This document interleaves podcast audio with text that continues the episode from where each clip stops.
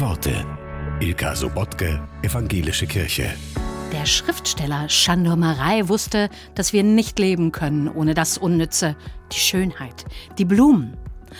Plötzlich merken wir, dass die Wohnung, die Welt, das Leben voller Blumen ist, eine sonderbare, unmenschliche Pracht. Sie verhüllt etwas Ermattetes und Böswilliges, Muffiges und Tödliches, das Leben, und sie verfügt über Millionen von Wörtern. Ich kenne nur die Urbegriffe, die Rosen, die Nelken, die Primeln. So mault der leicht entflammbare Sommer, spricht in der Blumensprache zu uns und was will er sagen? Für einen kurzen Augenblick zwischen Leben und Tod teilt er uns etwas mit. Er sagt, die Welt ist nicht nur eine nützliche, sondern auch eine überflüssige. Atme, erinnere dich, verschwende. Schönheit ist Überfluss. Fühlst du das? Ja, ich schaue mich um, staune, sehe und fühle es.